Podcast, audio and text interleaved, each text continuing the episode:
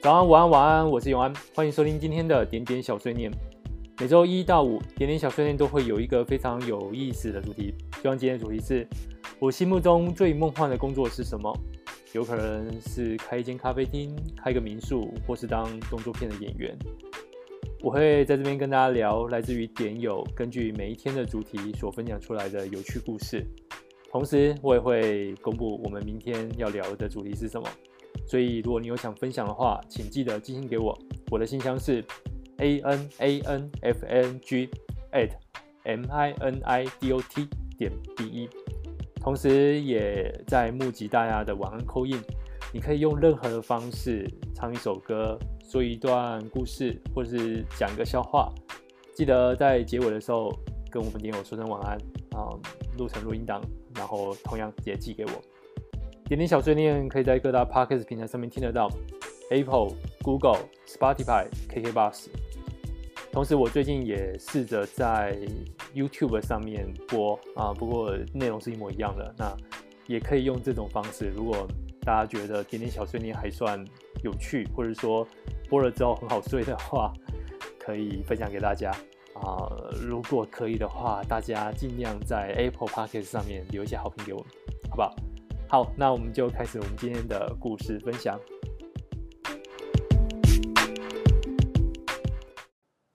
还记得小的时候有写过自己长大之后想要做什么吗？我曾经写过想当发明家，不过后来才知道，呃，没有所谓的发明家这样的工作。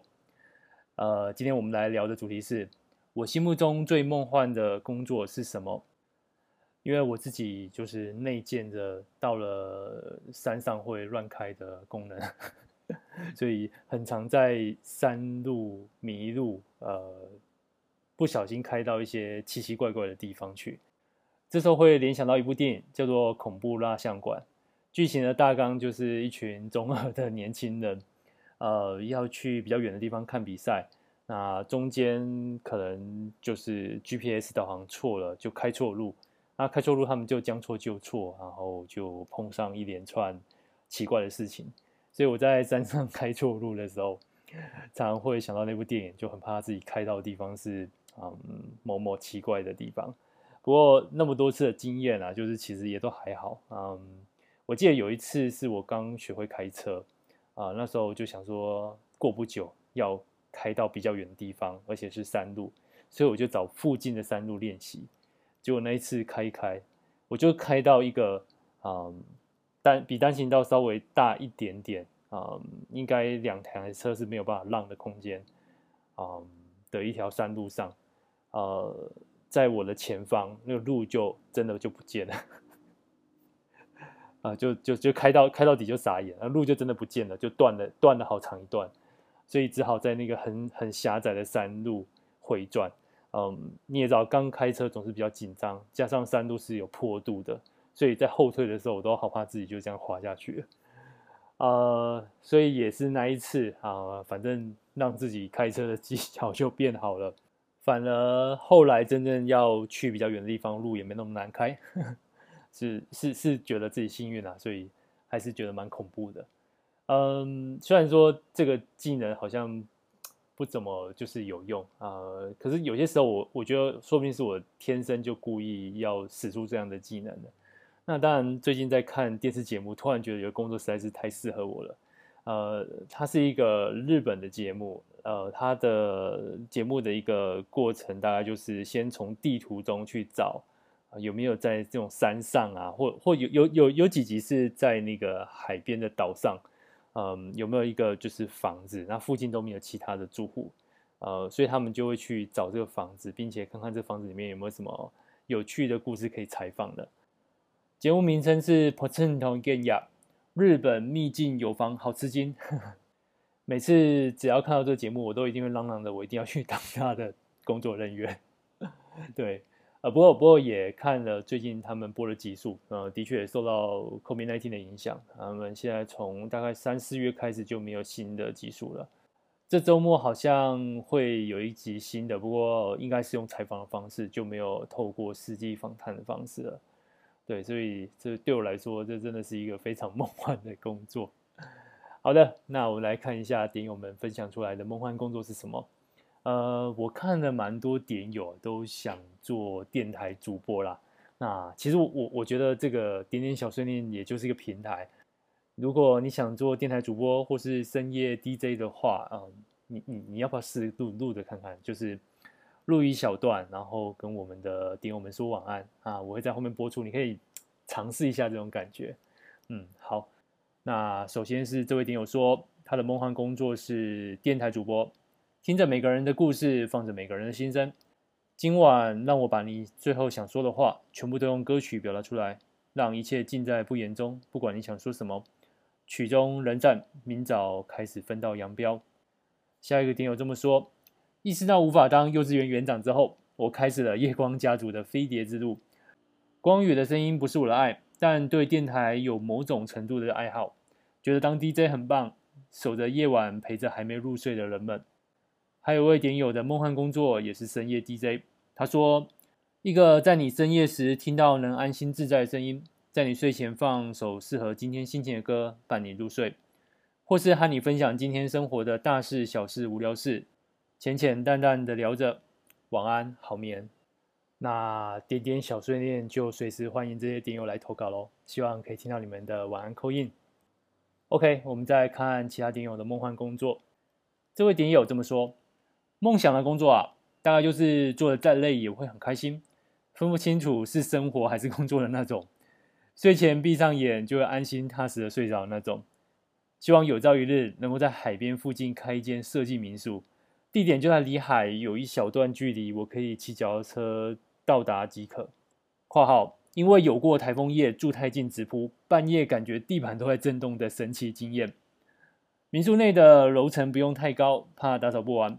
建筑外观简单利落，清水模不错，进来会有一种到底是美术馆还是旅馆的错觉。一定要很大的落地窗和盆栽造景，墙上有美的相框和来自各地旅人的明信片。入口处旁有个跳色的沙发，接应旅人暂放行李。架上除了设计小物，再摆上几本旅游、摄影、心灵等相关书籍。一早先打开电脑整理订单与行程，接着再开始打扫环境。我喜欢洗衣服、洗床单，喜欢水的洗涤净化能量。这大概是自己常用的静心方式，可以什么都不用想，只是专心的把一件一件的事做好。我会用亲切的笑容接待，奉上一杯咖啡，换取旅人分享生活中有趣冒险的事。除了有我，还会有一只大狗跟小猫在店内穿梭。大狗负责热情，小猫负责睡，这样犬派跟猫派的旅人都能够被他们疗愈。接着将客人接应照顾好后。剩余的时间，我会背着相机，骑着脚踏车去街上采买食材，一路上捕捉美好风景，顺便更新网站。再骑到海边，坐在山上，看着无垠的大海潮起潮落，聆听海浪的声音，感觉故事还没写完。而这样的愿景，大概是来自一次朋友偶然来借住，我没有想太多，只是希望可以让他们住得舒服舒适罢了。他离开的时候对我说：“你好，适合照顾人啊。”原来我也有自己没有发现的优点呢。哎，首先我先不知道你有没有就是工作 跟生活的地方在一起过，我只能跟你说那是非常痛苦的回忆，真的很痛苦啊，如果可以的话，你还是把工作跟生活切开来会比较好一点。嗯，然后那个关于清水模的民宿，其实我也一直很想再去住啊。呃我我记得在东部这个地方，其实有蛮多清水模的民宿，呃，很很特别。你远远看，它就是清水模摆在那边，然后被直批整个就这样盖上了，所以你会觉得就是废墟，有点像那种没有完工的那种烂尾楼。上半年一直在幻想着，如果有空的话，呃，我真的好想去东部一个星期，就住在这个废墟里面。哎，如果是真的有成型的话，那到时候点点小碎念可能就只剩风声跟海浪声了。OK，那我们再来看下一个点友分享。他说：“其实现在就算在做我梦幻的工作了，虽然是以工读生的身份，虽然是以工作人员身份待在球场上，而不是球员的身份。从小在爸爸耳濡目染下喜欢上棒球，却因为自己的三分钟热度而失去继续学习棒球的机会。现在转换了一个身份，以工作人员的身份待在球场。”服务球迷，服务球员，这样好像也蛮不错的。毕竟是自己热爱的东西，也比较有动力去付出。最后，如果有点友要去看棒球的话，记得戴口罩，要不然我会追着你要你戴口罩。那个，这位点友可能是暗示我们，如果要去球场见他的话，你就别戴口罩，你就会碰到他了。好，这个点友这篇故事最下面写了一个最棒的一句话，他说：“其实我的个性不适合上班，只适合领薪水。”没错，这的确蛮梦幻的。其实还有什么工作比领薪水更梦幻？我觉得下面这位顶友啊描述的非常的棒，因为他不但将这份梦幻工作的前置条件以及永续经营的条件都列出来。为什么？他说。最梦幻的就是不上班就有薪水可以花。#hashtag 拥有大学校园附近大规模出租房的房东。对，因为我看到蛮多点友也是想就是收租当房东，可是你你知道吗？就是你总是要有一个非常稳定的客源，因为呃当房东其实不是一个稳定的工作，嗯，因为如果你你跟那个房客没有长期签约的话。那你可能每一年都要烦恼说这个房子租不出去怎么办？除非你的地点很好，可是你又要担心这些房客如果来来去去，总是会有人很烦。呃，我觉得觉得在大学校园附近有大规模出租房还不错，毕竟是学生啊，毕竟有稳定的客源。那学生相对相对没有那么复杂一点，只能说相对啦。对，所以。当房东只是一个先决条件，那真的要需要后续长期的经营，就是要在大大学附近当大规模出租的房东。OK 啊，我们来看下一个点友的分享。他说：“是工作，我们就不要抱有任何的期待。OK，没有 OK，你除了要偷笑，还要记得感谢上苍。没有最梦幻的工作，只有最梦幻的工作环境。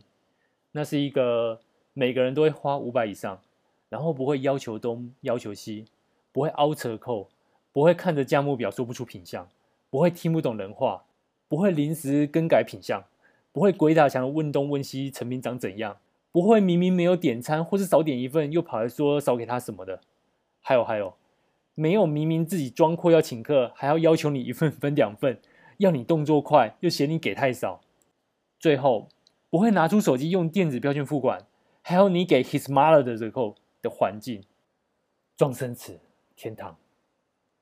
好，哎，我身为啊、小小的消费者，我我小声的说，那个有时候菜单上啊，有些品相真的念不出来，或是有些很难为情。对，像是什么冰冰冰冰的活虾之类的，这个有时候很很很不好意思念啊。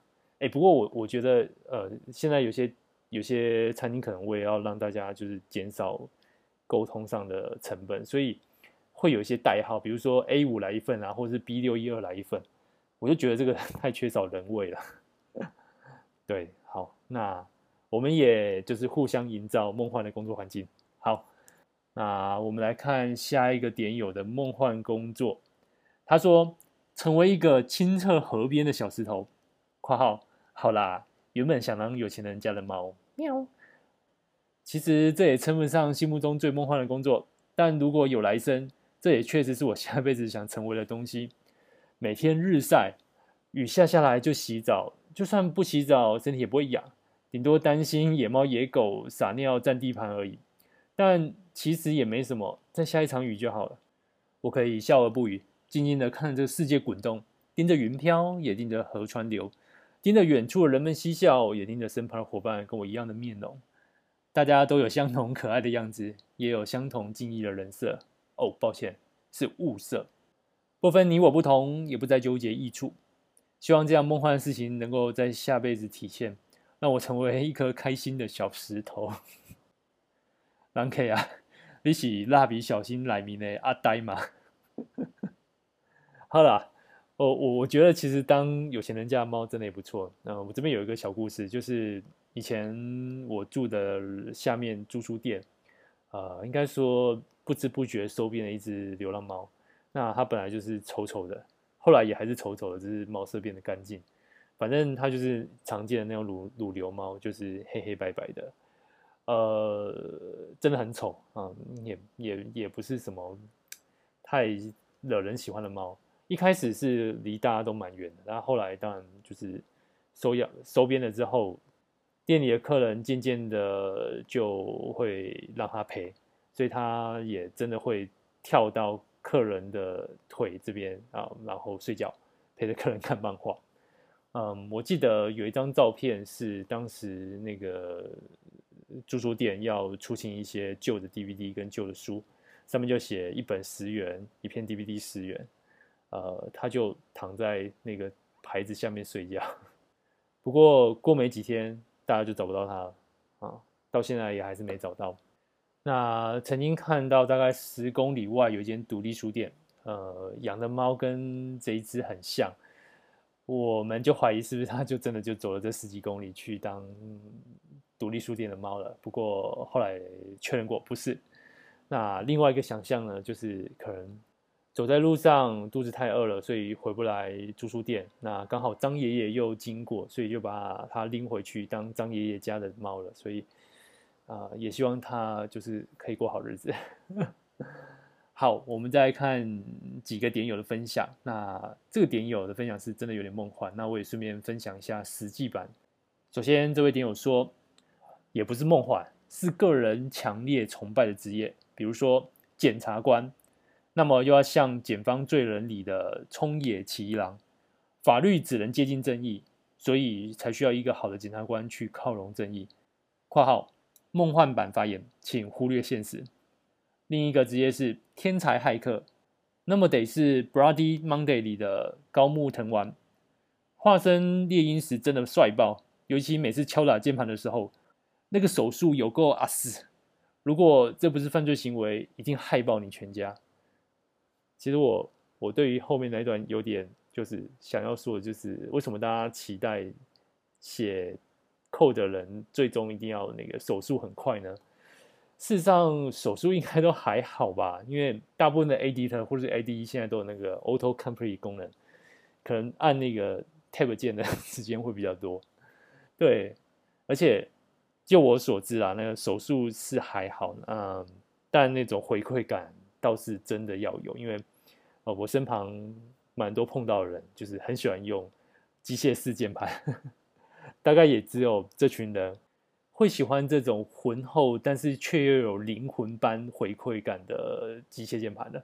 有时候如果走进那一区，你就会发现，就是像走进古老的报社，大家都还在用打字机打字的那种感觉。所以，为了要平衡报道，我接下来分享这个点友他的梦幻工作。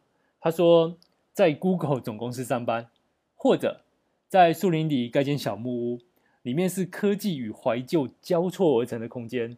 地板是草皮，桌椅是没有加工的原木，不时有毛小孩经过或者在旁边撒野。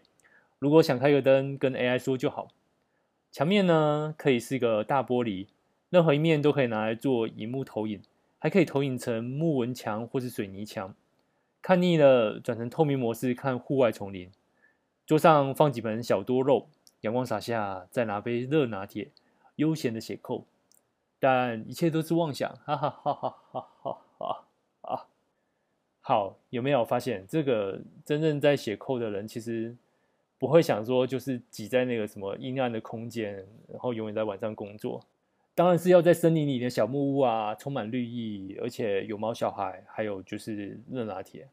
这样才算是基本合格的工作条件吧对吧？好。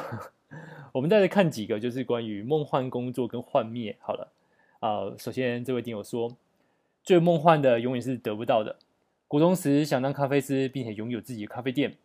出社会时在咖啡厅工作了五年，短短的五年就让我打消这个念头。高中时想当室内设计师，现在每天建模，两天睡不到五个钟头，但这些工作都是我喜欢的，没有梦梦幻的。换个想法，自己的工作也可能是别人的梦幻工作。给各位工作中的人说句辛苦了。嗯，你也辛苦了。下一个点友说，学生时代最向往、最梦幻的，肯定是在咖啡厅工作，就像咖啡王子一号店一样。但大学打工真的去了之后，发现根本完完全全不一样啊啊啊！洗碗洗到手都烂掉，每晚涂厚厚的凡士林，还有拿托盘拿到二头肌都出来了，跑上跑下的小腿萝卜越来越大，每天都累得半死。OK，还一堆，重点也没有什么赏心悦目的同事。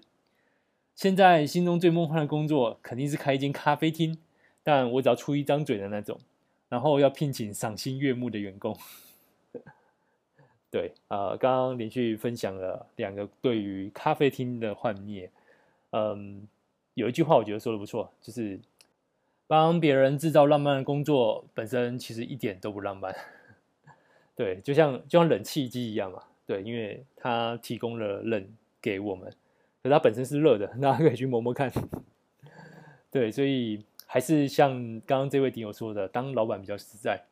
那未来，当你开了这间有赏心悦目员工的咖啡厅，请务必给我们一个时段播放点点小碎念，好不好？那个可以在打烊的时候，因为就是当你播点点小碎念的时候啊、客人可能就会受不了，就会开始结账离开了。这样子可以帮到你。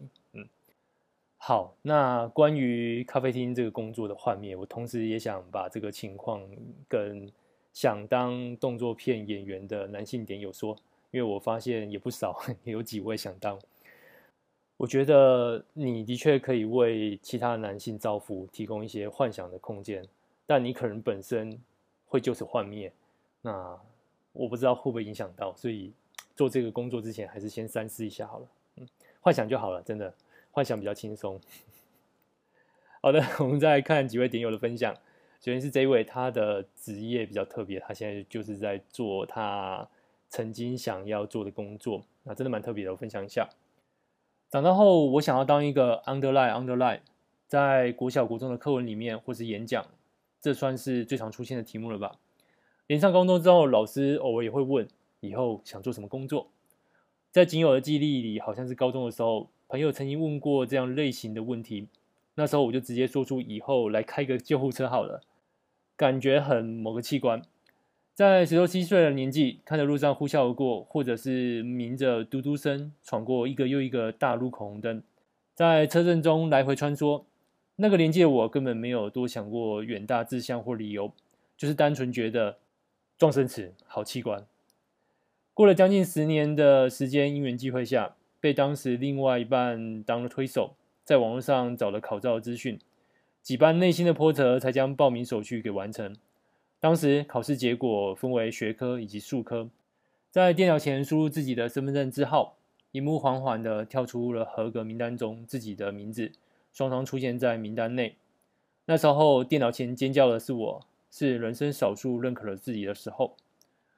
工作到现在也有几年的时间了，从一开始学长的刁难打压，学科上的不足，术科上的不熟练，跑车地图路线的陌生，也自己画烂了好几张 A4 纸。写满了无数笔记，还有实际独立作业之后接触车祸现场的恐惧，搬运大体协助病人回家的过程，一次次、一次次的累积。曾经那个十六七岁的我，没有想象的工作经验，但也庆幸自己当初是因为最单纯的喜欢，而不至于在复杂的工作内容中被击退。几年之后，当初高中那个问我的朋友知道我踏入这个行业，他这么跟我说：“超强啊！”你做了你自己当初的梦想，当初也觉得要开救护车是一件很难的事情，光是在内心萌生退意就不止五六次那么简单。也许该感谢当时的他了吧？你报名了吗？你没试过怎么会知道不行？我不管，你就给我去报名，然后去上课。后来才明白，有些人会出现在你生命里是有意义的，尽管最后走在你身边的那个人不是他。谢谢。这位点友的工作应该是救护车驾驶人，那他其实会有蛮多条件的，至少需要职业驾照，还有 EMT 紧急救护技术员的证照。我相信这个工作不光只是工作量大，我相信他的压力也不小，所以也谢谢你为我们承受了这些压力。好，我们再看下一个点友的分享，哎，这个蛮特别的。他说：“既然是梦幻，就可以天马行空了吧？是吧？”如果可以，我希望我自己是一个摆渡人跟媒介，在人们临终前，把他们最后想说的话传达给生者，并且把生者的祝福与不舍也让他知道。再引领他前往另外一个世界，不会迷路。或是有些人离开的太过突然，有很多来不及说的话，我可以帮他们传达给彼此。或是有些因为疾病或受伤而无法沟通的人，我也可能会成为他与世界的沟通媒介。在经历了太多的死别之后，如果真的有这样的一份工作，如果我真的能有这样的能力，我一定会毫不犹豫的应征。嗯，这样的工作的确是一个介于现实与不确定的世界中间的梦幻工作。好的，那我们再来看一个点友的分享。他说他觉得最梦幻的工作是配音员。时不与我说说另外一个吧。有时候一个拥抱胜过千言万语。每当我想抱抱亲人或朋友时，都会很不好意思的作罢。所以我想做一个让人拥抱的工作。这个工作不需要钱。要颜值没有颜值，身材也还好，戴上口罩，站在街角写个板子，累了吗？需要一个拥抱吗？我也不确定会不会有人想抱。这个工作很梦幻吗？对我来说好像有一点，因为要跨越心理障碍啊。结果最需要被拥抱的人是自己。哎，所以这个工作我想象一下，应该就是有点像是 Uber Hugs 或者是 Hug Panda 之类的工作嘛。还可以在 App 上面预约，嗯，好像不错，应该有需求。OK，那我们再来看最后一个故事好了。嗯，希望大家都平安。这位点友这么写道：地球上最浪漫的一首歌，Hash 掉链小鬼，Hash 永远的射手暖男。哎，走了。我说，此时有人拍了肩膀，我拿着大炮检查一下照片，确认有胶。自顾自的往前走，翻拍相机照片，回报工作群组。走了啦，不然他们一人一吃饭就没完没了，起码三个小时起跳。往前走的我又说了一次，那手又拍了一次我的肩，我以为是同事，而有些不耐烦，转过身是他，小鬼黄鸿升。你可以让我看一下你拍的照片吗？小鬼说。你为什么？我几乎说不出话来。我只是想要看一下你拍的照片，可以吗？小鬼诚恳的再说一次。你在生气吗？我胆怯的说。没有，真的没有。呃，我只是想看一下。N 次确认后，我卸下了心防。括号，毕竟我这行遇过某金马影帝爆冲吐口水的，可以的话尽可能不跟对方接触。我调一下相机，把照片都拿给他看。但我不论如何都不会删掉的哦。我说。你拍的很好啊，你放心，不用删掉。只是我想说，其实我们不是单独。小鬼说：“我知道你们四个人，然后那个女生是我大学同学，所以她化成灰我都认得。是这样哦。还有，我很喜欢你。以前国中看《娱乐百分百》，度过我很多时光。你第一集主持，我就开始看了。有一次在微风广场看到你，还跟你合照。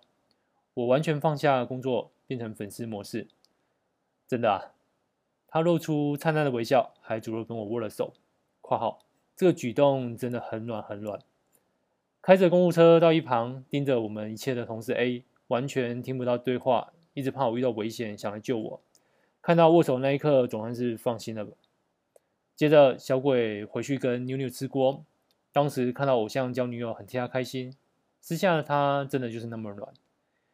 我心目中最梦幻的工作。就是我现在的工作，一个把艺人看到腻的工作。很多小的时候我很喜欢的明星，长大都无感，为什么呢？因为他们很多都长不一样，或是私下有太多的八卦，让我们看清事实。喜欢自己的工作，用镜头告诉读者真相，用文字还原说故事。小鬼是我唯二我入行（括号假公济私）还有去要合照的明星（括号另一个是行走的 USB）。后来发现他太脏了。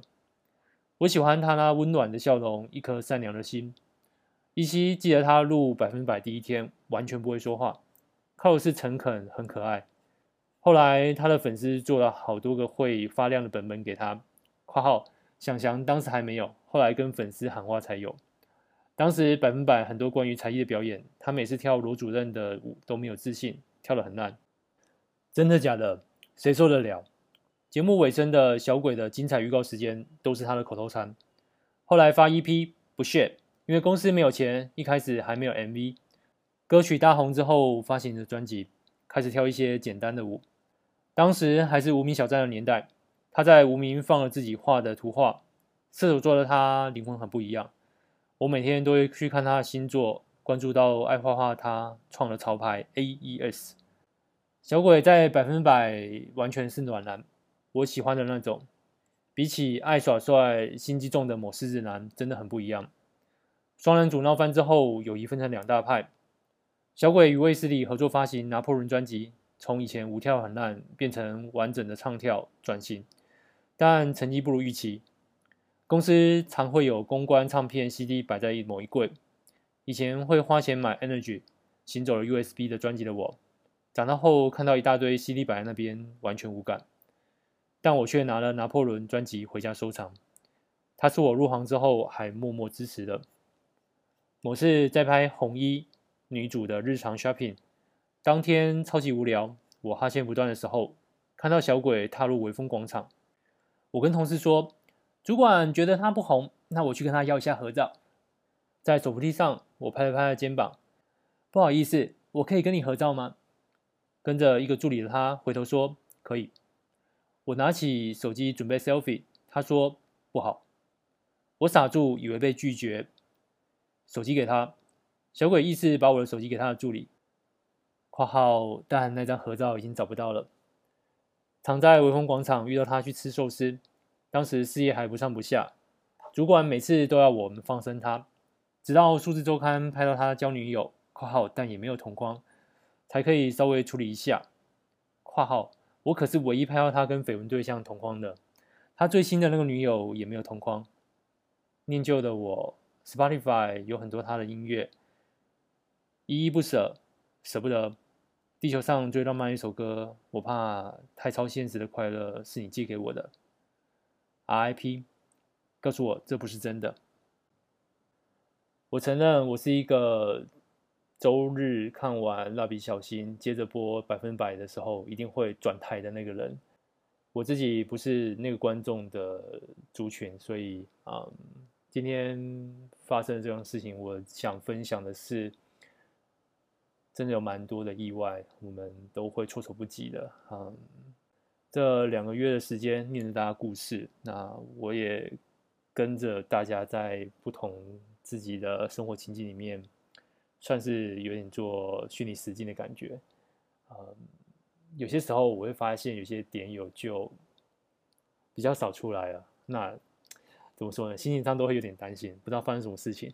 所以我想讲的就是啊，我我我觉得呃，点点一直都是一个很怎么说呢？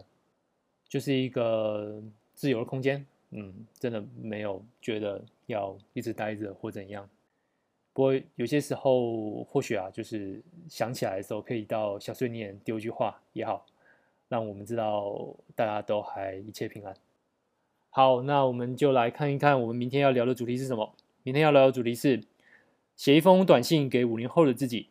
写一封短信给五年后的自己，你可以将你想分享的故事寄到我的 email，我的 email 是 a n a n f a n g at m i n i d o t 点 B 一，期待你分享故事或者给我们的晚安扣印。那今天故事就分享到这边喽。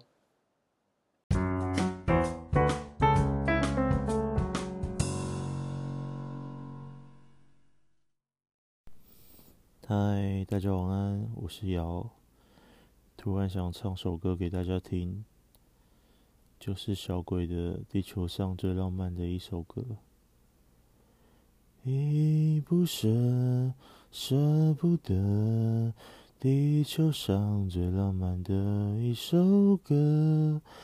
我怕太超现实的快乐，只是你借给我的。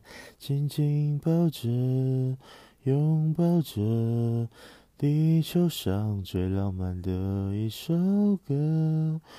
我的灵魂儿时已攻克，因为你而完整了，完美了。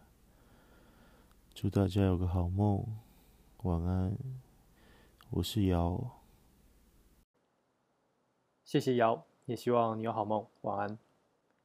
今天最后面来聊点轻松的，好了，那可能会有点饿，呵呵，因为有点友说他觉得最梦幻的工作是米其林的评审员，好像还不错。工作就是为了吃饭，吃饭就是为了工作，哈哈哈哈。那就为了你写这一段，我就去查一下哦，米其林的评审员到底是怎么工作的？他工作内容又是什么？那我大概上查到，其实。米其林评审员，他原文是 Michelin Guide Inspector。那既然是用 Inspector，所以就如字面上所讲的，它是比较含有含有那种探索、挖掘的成分在里面，不单纯只是给予回馈评分。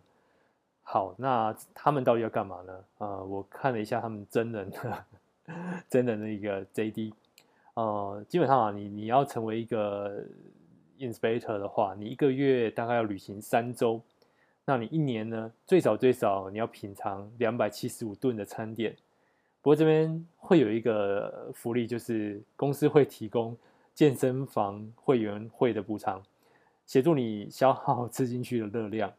那他会可能会要求你要有五年的相关经验，可能是餐饮的或者是饭店的背景。你必须对于食材的原料。烹调技术还有厨艺原理都要有非常深度的认知。那米其林指南一整年，呃，所有全世界这样加起来，大概有五百位左右的 inspector 去参与。呃，流程大概是这样子的：一开始呢，会去主编就开始筹备评审员的行程。那每年评审员会被分配到每个不同区域，会进行几个月的考察。每个月呢，评审员要花三周的时间试菜。挖掘和认识哪些餐厅跟饭店会被列入指南。呃，第四周他们就会到米其林办公室汇报，并且准备下一次的评审行程。呃，出外评审餐厅饭店之前呢，这些评审员都会先准备一周的工作，比如说像是阅读当地的报章啊、社交媒体、啊、客户意见，同时他们会请饭店跟当地的店家推荐好的餐厅。那所有评审员行程结束之后。评审会会一起讨论最终的名单，主编、评审员和米其林指南的总监会会一起出席星级会议。如果在这个星级会议有异议的话，评审员会继续评鉴该个餐厅，直到决定一致是为止。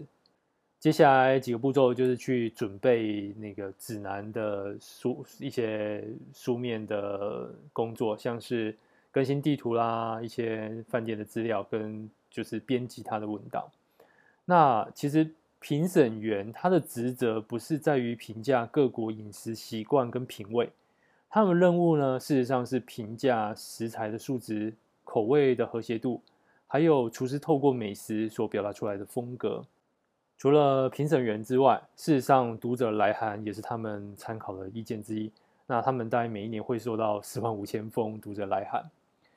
那评审员到底辛不辛苦呢？其实我是觉得应该不是太简单一份工作，因为他们其实有有有统计过，一年评审员大概走遍了三万多公里，啊、会入住饭店一百六十次，所以可能很多的时间是在外面跑，而且你不是住在家里面，而且他们要用匿名用餐，吃饭的时候是不会抄笔记的，所以你必须自己去想办法把整个用餐服务体验过程给记录下来。而且是要自己买单，不过我想他们的薪水里面应该是包含就是餐的一个费用。那除非有需要，评审员才会在付完钱之后向餐厅要求更多的资料。嗯，好，所以大概米其林评审员大概是这样的一个工作，大家不知道有没有觉得怎样？我我真的抱持着，如果真的很喜欢吃美食的话，还是去当一般的客人就好了。好的，那我们今天点点小碎念就到这边。祝大家都有好梦，晚安。